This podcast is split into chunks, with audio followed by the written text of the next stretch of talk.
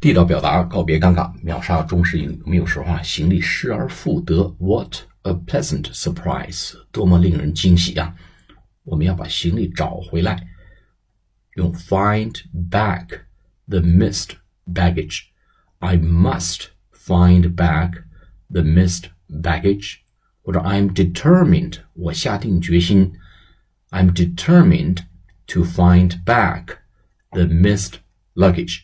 我下定决心啊，我是这个打定主意，一定要把丢的这个行李呢找回来。Missed，M I S S E D，baggage 或者 missed luggage 就是把就丢失的行李啊，find back the missed baggage，找回丢失的行李。好，下次节目再见，谢谢大家。